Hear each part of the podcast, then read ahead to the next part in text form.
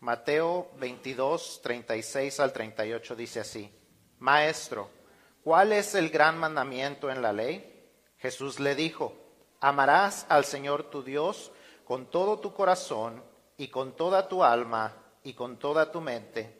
Este es el primero y grande mandamiento. Amén. Señor, te damos gracias por tu palabra, te damos gracias porque por medio de ella te comunicas con nosotros, Señor, y nos hablas acerca de lo que tú quieres que sea lo más importante en nuestras vidas, que entendamos, Señor, cuál es el principal mandamiento, Señor, cuál es aquello que debe de tomar la prioridad en nuestras vidas, Señor. Y eso es nuestra relación contigo, Padre. Háblanos a través de tu palabra, Señor, lo que tú deseas que entendamos, Señor. Que cada uno de los que estamos aquí, Señor, nuestro corazón esté atento, Señor, a tu Espíritu Santo, para que seamos obedientes, Señor, a lo que tú nos estás moviendo a hacer. Porque te lo pedimos y damos gracias en nombre de Cristo Jesús. Amén. ¿Pueden tomar sus asientos? Ya se acerca el día del amor y la amistad y sin importar a qué tienda usted vaya, ya tienen todas las decoraciones. Creo que como desde el 26 de diciembre ya estaban poniendo todas las decoraciones blancas y rojas en todo alrededor, desde tarjetas de regalo y ositos hasta chocolates, flores y ya para los más este, eh, más generosos hasta joyería, ah, hay un sinnúmero de maneras materiales para demostrarle a nuestra pareja o a nuestros amigos qué tan importante es nuestra relación personal con ellos son. Y a Dios, ¿cómo se lo demostramos? En Mateo 22, 36 al 38 Jesús nos dice sobre cualquier otra cosa y relación, nuestra principal prioridad debe de ser el amar a Dios. Dice que ese es el primero y grande mandamiento el mandamiento que debe cumplir sobre cualquier otra cosa. Nuestras conexiones vitales, nuestra conexión vital más importante es la que tenemos con Dios y es la que más descuidamos muchas veces. Sin darle prioridad a esa, la verdad es que tendremos, tendremos dificultad en el resto de las conexiones vitales que tengamos con las demás personas. Muchas veces decimos que Dios es lo más importante para nosotros. ¿Y cómo lo demostramos? ¿Cómo demostramos que Dios es importante en nuestras vidas, que nuestra relación con Dios es importante? ¿Será que le mandaremos chocolates o flores? ¿Tenemos una dirección a dónde mandarle una tarjeta? ¿Cómo le demostramos a Dios que, eh, que, Él es importante con nosotros? ¿Cómo logramos tener una buena conexión vital con Dios? How do we, how do we make sure that we know that, that what we are doing is, is having a lifeline, a life connection with our God, that we have a good relationship with our God. How do we make sure that we know we're on the right path to having a good relationship with Him? Because if, if our relationship with Him doesn't work, more than likely most of our other relationships are not going to work. If our relationship with God suffers, every other relationship suffers. This is why it is the greatest and most important commandment. As Jesus says in Matthew 22, 36, 38. If you continue on there, it says that the next commandment is our relationship with our neighbor. But if we don't have the first one down, it's going to be really hard to make the second one work. Así que esta, en esta mañana vamos a estar hablando de este tema y en cada uno de los puntos que están en su boletín, si tiene su boletín a la mano, vaya llenando los espacios, pero también abajo de los espacios hay unas pequeñas autoevaluaciones. Y les animo a que las llenen sinceramente. ¿eh? Al fin y al cabo, usted se va a llevar el boletín, nadie más lo va a ver, ¿verdad? Es de usted el boletín, pero es para que usted analice cómo está su relación con Dios y, y si hay algo que necesita cambiar, pues que usted lo vaya cambiando. Usted no tiene que entregar el boletín al salir, así es que lléveselo y si, si, no quiere que lo vean cuál es de los que circula, pues lo circula cuando llegue a su casa. Pero analice cómo está su vida en cada una de esas situaciones. Entonces, ¿cómo logramos tener una buena conexión vital con Dios? Número uno es hablando con Él, hablando con Él. Ahí está. Una de las cosas más necesarias para que una relación sea exitosa es la comunicación y nuestra relación con Dios no es diferente. El Salmo 116, 1 y 2 dice, amo a Jehová pues ha oído mi voz y mis súplicas, porque ha inclinado a mí su oído. Por tanto, le invocaré en todos mis días.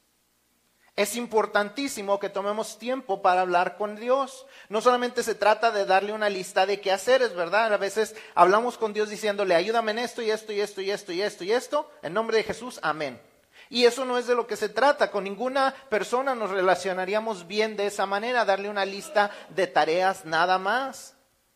Y de la misma manera es con Dios, tenemos que hablar eh, lo que hay en nuestro corazón, se trata de dejarle saber lo que hay en nuestro corazón, lo que está sucediendo en nuestras vidas, constantemente pedirle consejo, constantemente poner nuestras decisiones en sus manos, constantemente adorarle y reconocerle y agradecer lo que Él está haciendo por nosotros. Es una constante comunicación con Él, dejándole saber lo que hay en nuestro corazón realmente que Él pueda ver aquellas cosas que nadie más ah, ve, que Él pueda saber aquellas cosas que nadie más sabe. Debemos también orar los unos por los otros y por las personas que están a nuestro alrededor. Cuando pensamos en la comunicación y la importancia de ella, pensemos, eh, recordemos la historia de la Torre de Babel. ¿Alguien recuerda la historia? ¿Alguien sabe la historia? Si no se la sabe, la busque en Génesis. Pero la historia de, Babel, aun cuando no hemos leído la Biblia, muchas veces hemos escuchado la historia de Babel, pero en sí era que los hombres querían construir una torre que les permitiera llegar hasta el cielo. ¿Cómo detuvo Dios la obra? ¿Los asustó? ¿Hizo que la tierra se empezara a tragar unos y a otros para que se asustaran? Eh, los hizo que se, desanimaran o que se enfermaran, mandó serpientes para que empezaran a morir. ¿Qué fue lo que hizo? Simplemente cortó la comunicación.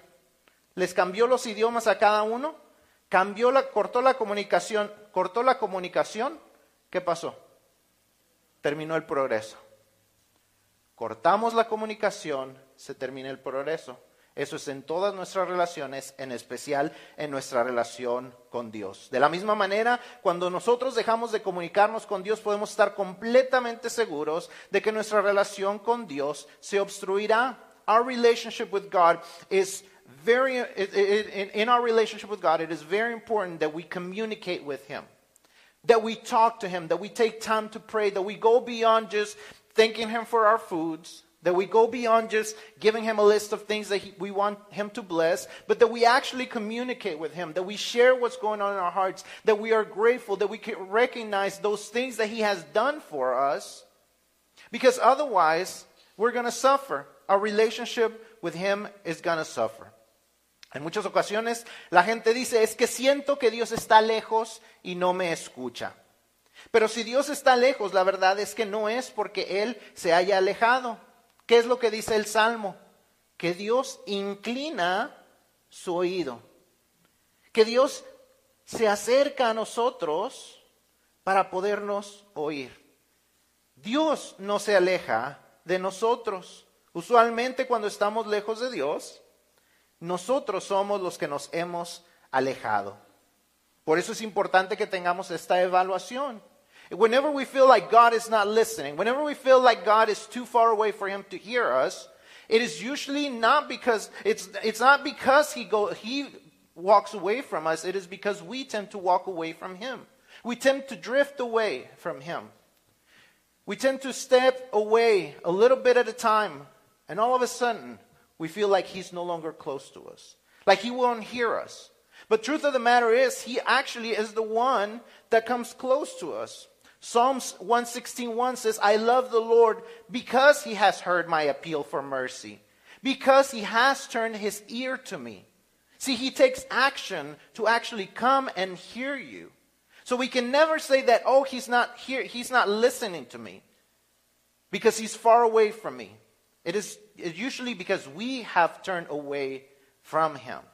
So it is very important that we communicate with him and that we actually try to figure out whether we are doing this, whether we are talking to Him daily, regularly, occasionally, or rarely.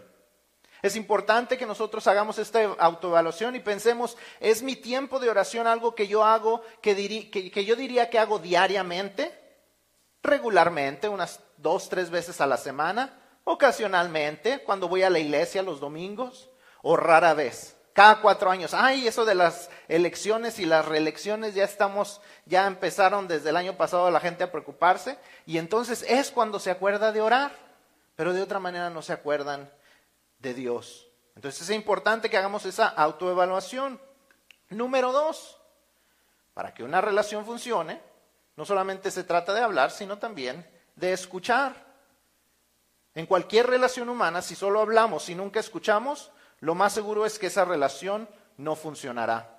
Una de las más grandes frustraciones que las mujeres tienen en contra de los maridos es que no las escuchamos. ¿Verdad? ¿Sí dicen eso las hermanas o no? ¿Eh? Dicen, es que le digo las cosas y me ignora. Le digo y luego dice que no le dije nada. Le digo y nada más dice, sí, está bien, pero ni atención me está poniendo. Si eso frustra a la gente, no, ¿cuánto más no frustrará a Dios que tiene cosas mucho más importantes que decirnos? Ahora, eh, muchas veces ignoramos a Dios y no sabemos ni cómo lo ignoramos. A veces ni siquiera nos damos cuenta que estamos ignorando a Dios. Entonces, eh, este no está en su bosquejo, pero si tiene ahí donde escribir, creo que del otro lado hay un pequeño espacio. Vamos a ver algunas maneras en que ignoramos a Dios. Número uno, no leemos la Biblia. No leemos la Biblia. El mensaje más constante de Dios está en su palabra. No podemos decir que Dios está en silencio cuando nuestra Biblia está cerrada we tend to ignore God. You see, we either don't talk to him or we might talk to him a lot, but, but if you ever just talk to a person and never listen, that relationship is not going to work. So with God, you also have to listen, but we tend to ignore him. And the, one of the ways that we ignore him is that we don't read our Bibles. We don't take time to read the Bible. We take time to read all social media, we take time to read the news, we take time to read this and that, but we don't take time to read the Bible. And it is important that we read the Bible because that's where we're going to hear most of God's message to, for our lives. No leemos la Biblia nosotros mismos. Esperamos que el estar aquí los domingos nos va a alimentar completamente. Y la verdad es que necesitamos, si queremos oír de Dios, vamos a necesitar leer la Biblia. También uh, otra manera en que ignoramos a Dios es que no estamos en ningún estudio bíblico de grupo. No solamente aprendemos por nosotros mismos, sino que debemos estar listos para lo que Dios nos quiere enseñar por medio de la revelación a otras personas. Dios no se revela de una manera individual. La revelación de Dios no es de una manera individual. Dios no tiene un plan para mi vida específicamente o solamente apartado de su plan.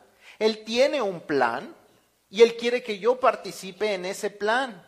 Entonces yo necesito estar conectado con otras personas con las que juntos vamos a poder escuchar la voz de Dios y vamos a poder trabajar juntos. Necesitamos estar en, algún estudio bíblico donde podamos participar con otras personas y aprender de otras personas. You need to be a part of, of some type of Bible study where you are hearing God from someone else, where you're hearing the revelation of God from someone else necesitamos tener, eh, venir con la expectativa de que vamos a escuchar de Dios.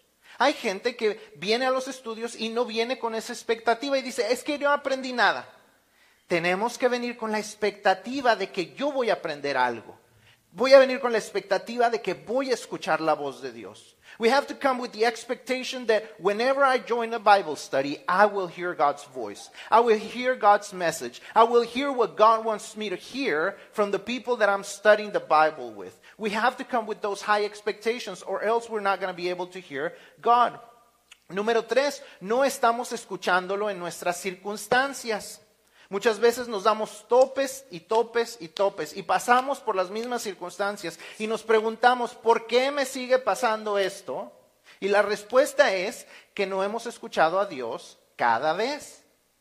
Pasamos por las mismas situaciones y no queremos oír. En otras ocasiones les he comentado eh, el ejemplo del oro. Para la gente que trabaja el oro, los, los ah, orfebres, eh, ellos ponen el oro que sale de las minas, que viene con tierra y todo, lo ponen a,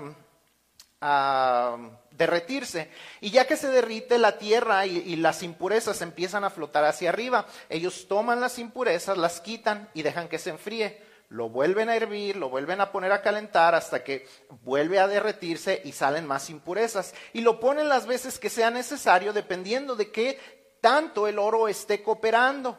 Si el oro suelta todas las impurezas en una o dos o tres ocasiones que se derrita, solamente esas veces lo van a pasar por el calor.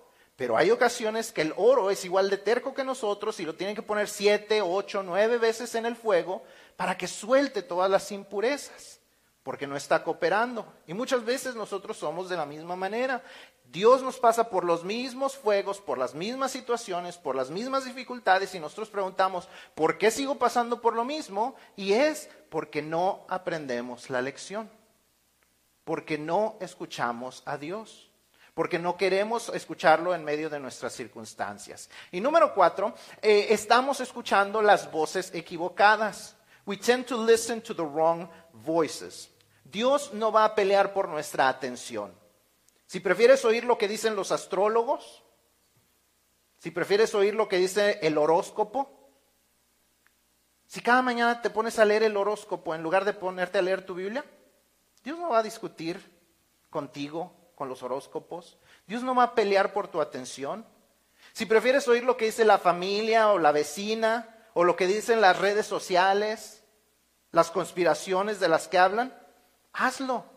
Pero no esperes que Dios te diga, hey, hey, aquí estoy, hey, yo, yo también tengo algo que decirte. Dios no va a hacer eso. God is not going to try to call your attention if you're not wanting to listen. If your ear is not listening to Him, He's not going to fight for your attention. If you have time to hear everything else but God, He's going to be safe. He's going to say, fine. Obviously, you're not listening. Obviously, I have nothing to say to you except for these words. Jeremiah 17, 5 and 7 says, Cursed is the person who trusts in mankind. He makes human flesh his strength, and his heart turns from the Lord. Verse 7 says, The person who trusts in the Lord, whose confidence indeed is the Lord, is blessed. And you have to make a decision will I be cursed or will I be blessed? If I want to be cursed, I can just keep on doing what I'm doing. I can just keep listening to everyone but God. If I want to be blessed, then I got to trust God. Eh, eh, estamos escuchando las voces equivocadas y entonces como Dios no va a pelear por nuestra atención, simplemente nos va a decir estos dos versículos. Jeremías 17, 5 y 7 dicen esto. Maldito el varón que confía en el hombre y pone carne por su brazo y su corazón se aparta de Jehová. Y el versículo 7 Dice, bendito el varón que confía en Jehová y cuya confianza está en Jehová. ¿Dónde está tu atención? ¿A quién estás escuchando? Porque si no estás oyendo a Dios, lo más seguro es que esto es una de estas cuatro cosas o todas las cuatro cosas están sucediendo en tu vida. Entonces, si tú quieres escuchar a Dios, tienes que poner atención a si estas cosas son parte de tu vida. Juan 10:27, ah, Jesús nos dice esto, mis ovejas oyen mi voz y yo, la, y yo las conozco y me siguen. Por naturaleza, si somos ovejas de Dios, lo vamos a oír. Él nos conoce, pero sobre todo lo seguimos. Si eres oveja de Dios, lo oyes él te conoce y tú lo sigues. Si no lo estás siguiendo, de seguro no lo vas a oír. ¿Para qué quieres que Dios te diga más si las cosas que Dios ya te ha dicho no las estás haciendo? Ay, es que no oigo de Dios. Pero hay cosas que ya sabemos de parte de Dios y no las estamos haciendo. Ay, es que estoy pasando por esta situación difícil y Dios no me escucha mis oraciones y Dios ya te dijo que hicieras antes de eso y nosotros no lo hacemos. Dice, oyen mi voz y me siguen. Si no lo estamos siguiendo, ¿para qué nos dice más? What is the point of God speaking to us if we're not listening? If we're not following what he's already told us? John 10, 27 says, My sheep hear my voice. I know them and they follow me. You have to make a decision whether you will be his sheep, you will hear him, and you will follow him or not. If you want to hear God's voice, it isn't about a magical thing. It isn't about a, this out of body experience. It, it, it isn't about this, this extraordinary thing. All you have to do is actually be listening. Because he says that he speaks to us. He says that he does communicate with us. And he says we can hear him. But a lot of times we don't hear him because we're not doing what we need to be doing. Así que checa tu calificación y di, escucho a Dios diariamente, regularmente, ocasionalmente o rara vez. Número tres, otra manera en que nosotros mejoramos nuestra relación con Dios, nuestra conexión con Dios es cantándole a Él. ¿A cuántos les han dedicado una canción para manifestarle su amor? ¿A cuántos les han llevado serenata o han, llevado serenata? Es algo especial, la música y el amor van de la mano, van conectados y con Dios no es diferente. La música no es la única manera de adorar a Dios, pero es una que nos ayuda a conectar mucho con Él. Es una manera de expresar cosas que a veces no sabemos cómo expresar de otro modo. El Salmo 95.1 dice, venid, aclamemos alegremente a Jehová, cantemos con júbilo a la roca de nuestra salvación. Algunos cantamos con júbilo, otros aclaman alegremente, o sea, aclamar significa gritar, ¿verdad? Hay unos que parecen más que gritan a que cantan, pero no le hacen, lo importante es que salga del corazón. Ya para que no le digan, ay, qué feo cantas, nomás díganle, ay, ¿cómo aclamas alegremente? Si alguien le dice a usted, ay, ¿cómo aclamas alegremente? Bueno, Dios desea oírnos cantar con júbilo, aun cuando estamos desafinados. Esta semana en, este, en Facebook les pregunté, ¿por qué cantan?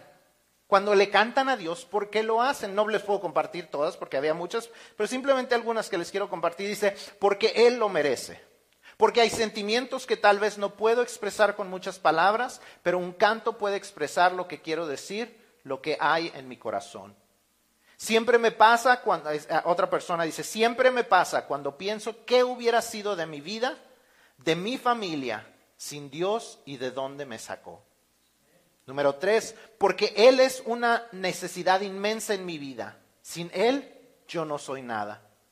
Otra persona escribió, por agradecimiento a todo lo que Él ha hecho en mi vida y porque me gozo cantándole para agradarle a Él.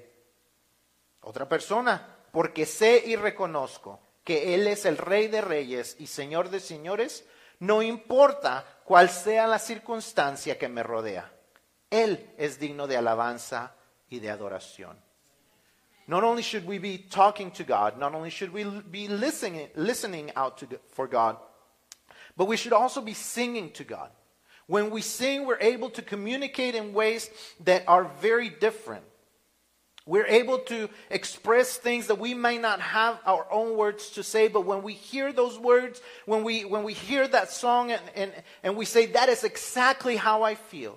And when you can repeat those songs and when you can tell God what it is that you're feeling, it, is, it, it, it connects you to Him if you're truly coming to worship Him.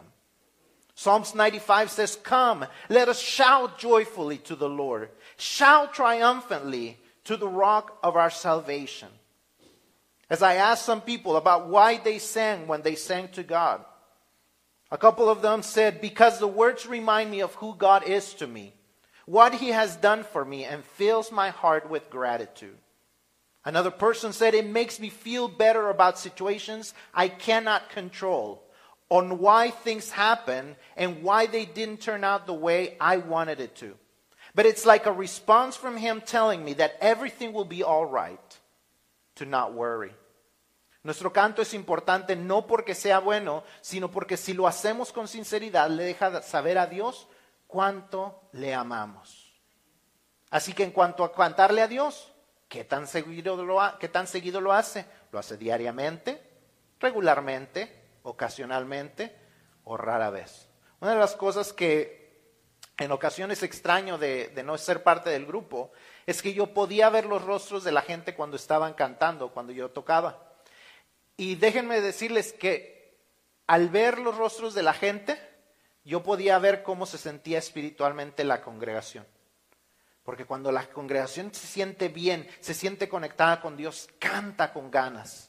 Pero cuando las cosas están así eh, difíciles, cuando están pasando por situaciones difíciles o cuando hay algo de pesadez en, en el corazón de la gente, la gente no canta de la misma manera, porque hay esa conexión especial de la música. Así es que es importante que reconozcamos por qué lo hacemos y que lo hagamos con todo nuestro corazón. Número cuatro, identificando, identificándome públicamente con Él. Identificándome públicamente con Él. Este versículo es uno de los más duros que yo encuentro en la Biblia, el de Marcos 8:38. Dice, porque, él porque el que se avergonzare de mí y de mis palabras, está hablando Jesús, en esta generación adúltera y pecadora, el Hijo del Hombre se avergonzará también de él cuando venga en la gloria de su Padre con los santos ángeles. ¿Cómo se sentirían si su pareja le dijera, vamos a andar pero escondidas? Que nadie sepa. ¿Sería una relación que permanecería mucho tiempo? Lo más seguro es que no. Yo creo que una persona con una buena autoestima le dije, no, no, no. ¿Sabes qué? Búscate otra. O búscate otro. Porque yo quiero que se sientan orgullosos de estar conmigo. Que la gente, que, que, que se sientan orgullosos de andar de mi mano. ¿Por qué sería diferente con Dios? We must identify ourselves publicly with God. That people can see that God is important to us.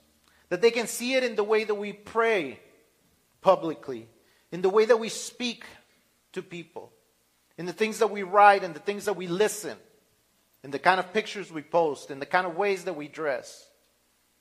In everything that we do, we should be able to identify ourselves with God. Una de las maneras más públicas que, dejamos, eh, que, que le dejamos saber a la gente que Dios es importante para nosotros, que somos sus hijos, es el bautismo, el bautismo del creyente.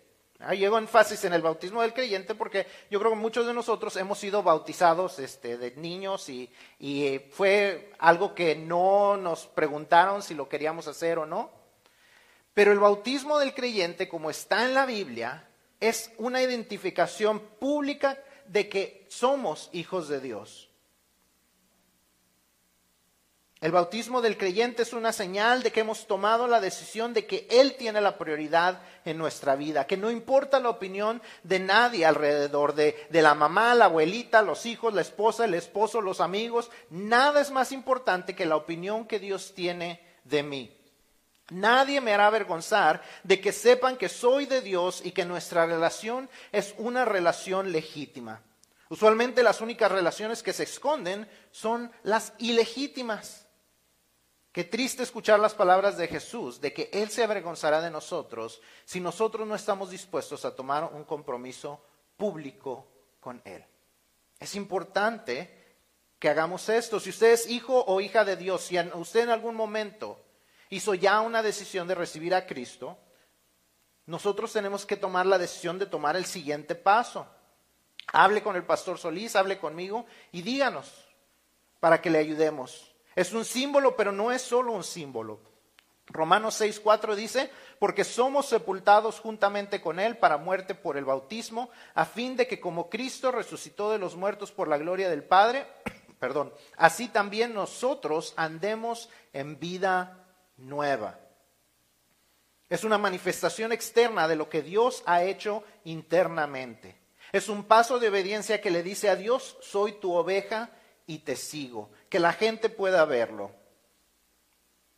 As you, as you make the decision to have Christ as your Lord and Savior, as you, as you make that decision to make that your faith, you also have to make the decision of a public display of that faith through baptism.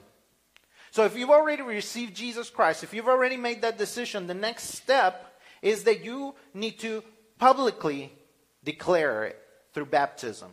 It is a symbol, but it's not just a symbol. It is an outward ex- expression of an inward change in your life. Romans 6 4 says, Therefore, we were buried with him in baptism into death, in order that just as Christ was raised from the dead by the glory of the Father, so we too may walk in newness of life. It is a way to display what God is doing inside of us. It is a way to display that, eh, eh, eh, that we are saying, God, I will be obedient. I will be your sheep. I am yours. I know you. You know me, and I will follow you. If you have not taken that step of obedience yet, and you are a Christian, I want to invite you to talk to me. Because that is the next step you need to be taken. And if you won't take that step, then the next steps are going to be a lot harder. The next steps of obedience are going to be a lot harder if you're not willing to take this one. Si nosotros no, estamos dispuestos a dar este paso de obediencia, los demás pasos de obediencia que Dios desea de nosotros serán aún más difíciles. Así que esta es una simple evaluación de un sí o un no. Estoy declarándome públicamente eh, o estoy eh, identificándome, perdón, públicamente con Dios o no. Estoy así, lo he hecho públicamente. La gente sabe que soy cristiano. La gente sabe que soy diferente. Sí o no. Y ese es un sí o no, porque yo espero que usted no diga, pues, ocasionalmente, regularmente, ah, bueno, pues rara vez. No, o es un sí o es un no. No podemos ser rara vez cristianos, ocasionalmente cristianos, regularmente cristianos, o somos cristianos diariamente o no. Es un sí o es un no. El bautismo es el primero de muchos pasos de obediencia. No se trata que, ah, bueno, ya me bauticé, ya, ya me identifiqué públicamente con Dios. Todos tenemos que seguir diariamente identificándonos con Dios públicamente. Porque si nos cuesta trabajo dar estos primeros pasos, el primer paso de obediencia, como el bautismo, entonces lo siguiente nos será, yo diría que imposible. Y eso es entregarnos completamente a Él.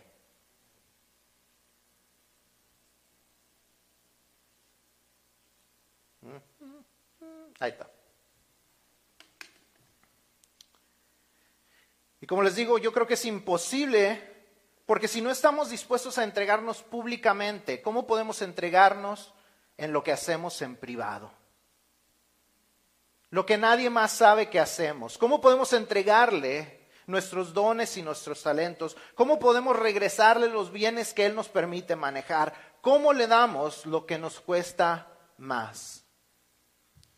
If we cannot identify ourselves publicly as Christians, then how can we do the things in private? How do we give it up? How do we surrender everything that we are, everything that we have, everything that we own, everything that we do to Him? This is what He wants us to do.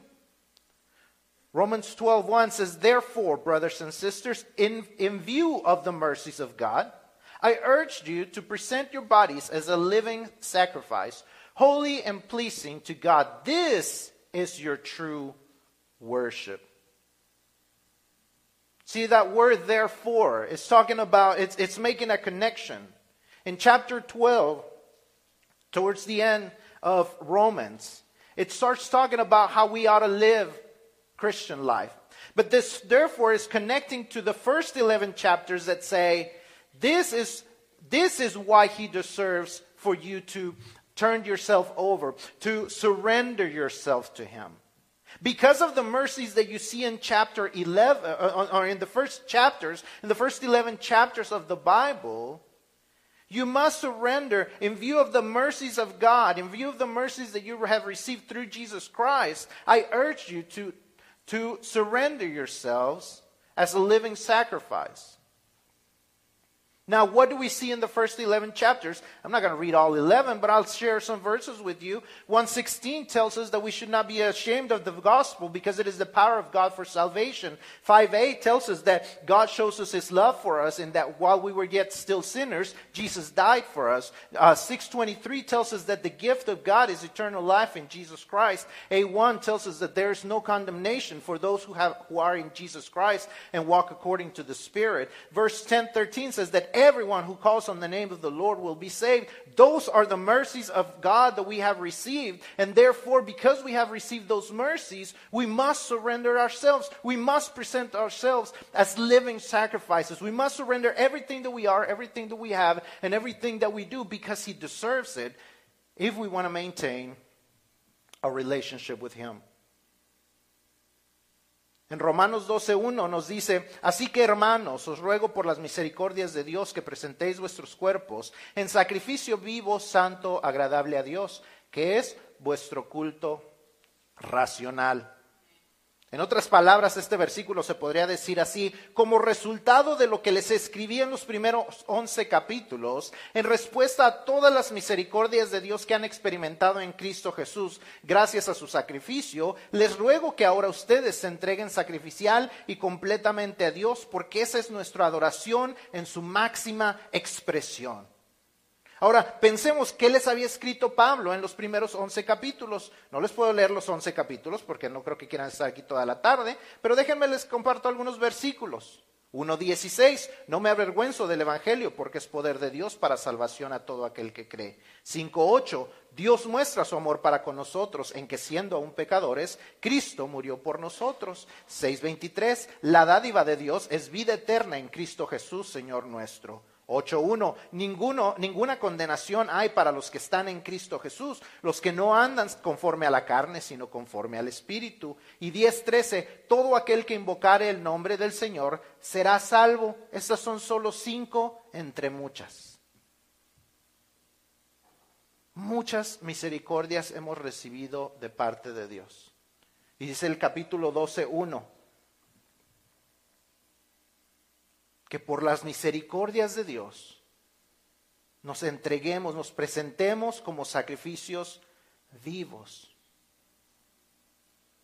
En el pasado ellos entregaban sacrificios muertos, animales muertos, pero ahora Dios espera sacrificios vivos, santos, agradables a Dios. Porque esa es la máxima expresión de nuestra adoración.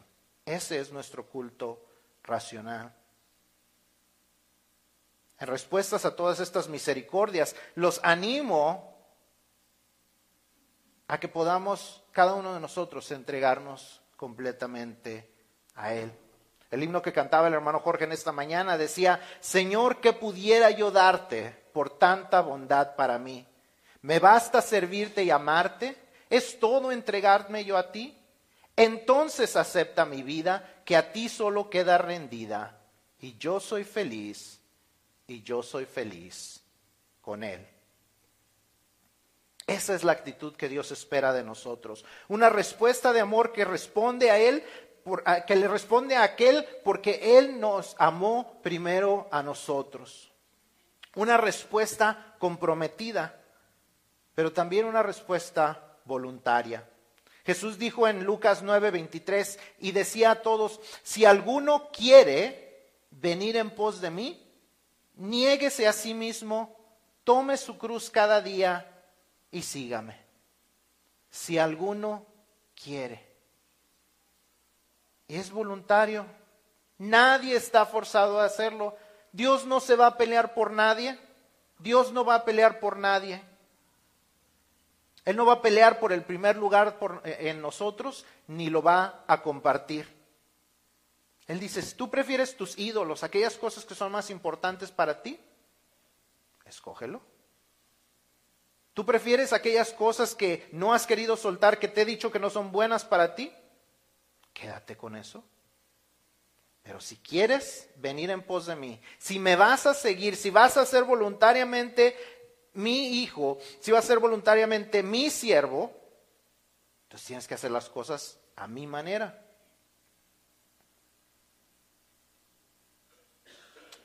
Luke 9:23 says, Then he said to them, If anyone wants to follow after me, let him deny himself, take up, take up his cross daily, and follow me.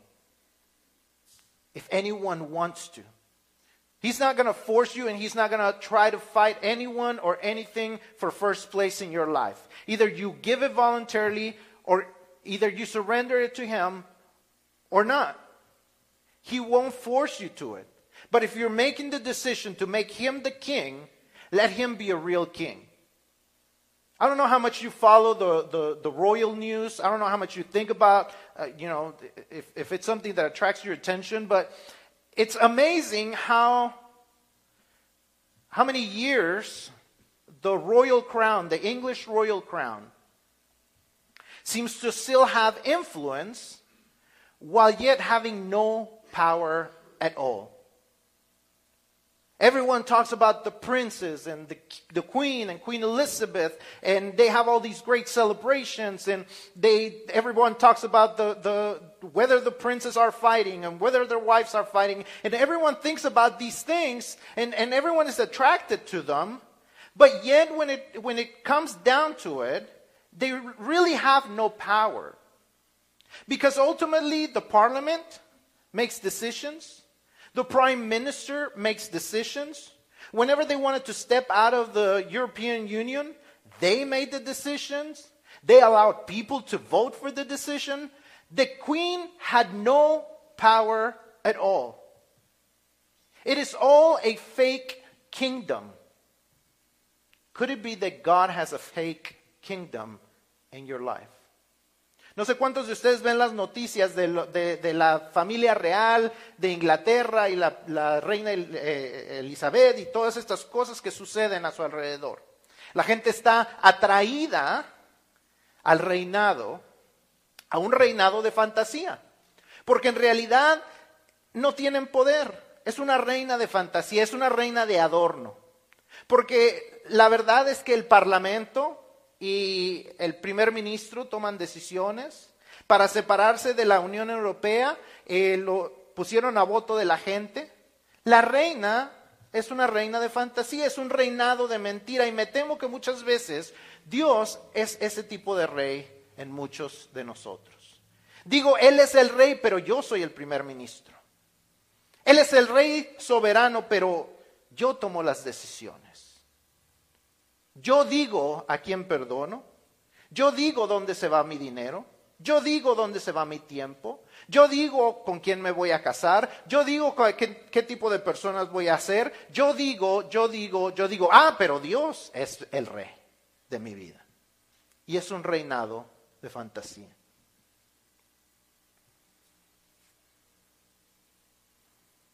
Si eso no es lo que quieres, entonces tiene que estar todo a sus pies. Todos sus recursos, tu tiempo, tu talento, tu tesoro, debe estar bajo su autoridad. Tus bienes, tus hijos, tus relaciones y todo lo que tienes y eres debe de dejar de ser tuyos y comenzar a ser de Él. If you really want Him to be king of your life, if you really want Him to be the king of your life, you have to surrender it all. You have to make a decision that is no longer going to be the faith of your parents. That it is no longer going to be the faith that you have learned while you've grown up in this church. I love going with the youth. I, am tired. I'll tell you, I am tired. I don't know about y'all, but I'm tired from yesterday. I'm tired. i am hearing a couple of amens that I never get to hear. But man, I am tired from yesterday. But, but I tell you what, I enjoyed being with, with the youth. And, and, when I think about our youth group and I think about the size, and, and, and all I can think back is that most of y'all have been growing up at the, in the church. Most of who our youth group is has been part of our children's ministry. I've seen y'all growing up. Many of you, I remember from back when you were still in the nursery. Yes, I'm that old.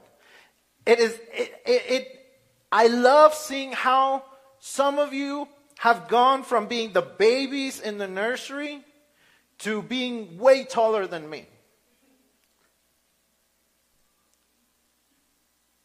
But I am afraid that sometimes because you are used to that, because that has been a habit of yours to come to church, you have not actually made a full decision to let God have the kingdom of your life. Because when, when, when, when people might ask you, why are you a Christian? Or why are you part of Hazel Avenue? You might say, well, because I've always been. And not that that's anything wrong with that. I love that you've always been. But what's going to happen as you grow older? Will you continue to be just because you've always been? What's going to happen when you go through a tragedy? What's going to happen when you go through death? What's going to happen when you go through the death of a baby? What's going to happen if you have not made Jesus the Lord of your life? If you have not given God the lordship and the kingdom, and you have not surrendered yourself fully to where it's not my job, it's a job I do for Him. It's not my money, it is His money.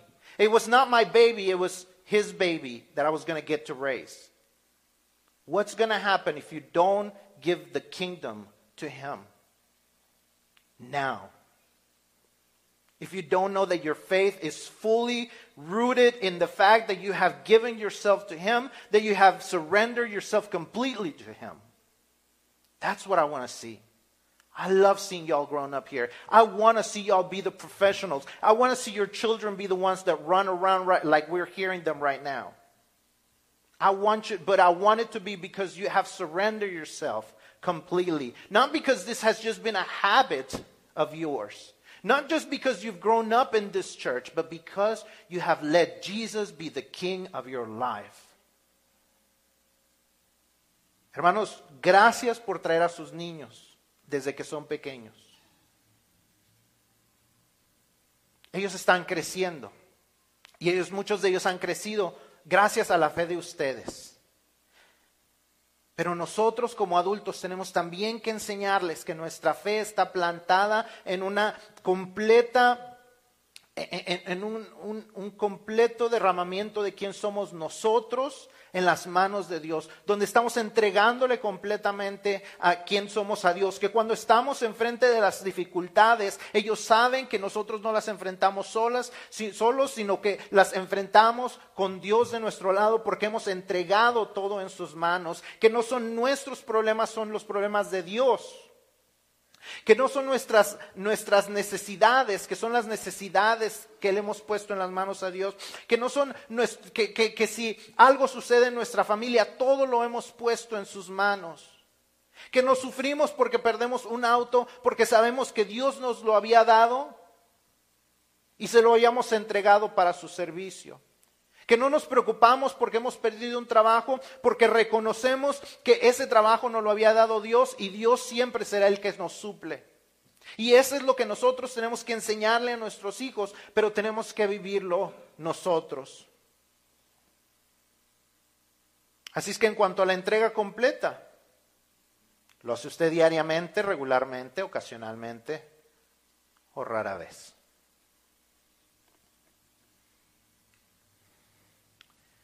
¿Quieres que tus conexiones vitales sean exitosas? Comienza con la más importante. ¿Cómo está tu relación con Dios? Si esa relación no está bien, el resto de tus relaciones sufrirán las consecuencias. Hoy es el día en que tú puedes hacer de Dios el verdadero Rey soberano de tu vida. Y eso comienza reconociendo a Jesús como el Señor y Salvador. Vamos a inclinar todos nuestros rostros going to bow our heads. And while the music is playing, I want to invite you. If you have not surrendered yourself, if you have not surrendered your full your life completely to him, I want to invite you to do that this morning. If you have not made a decision to have Jesus Christ as the Lord of your life, if you have not made a decision to surrender completely to God, I want to invite you to do it.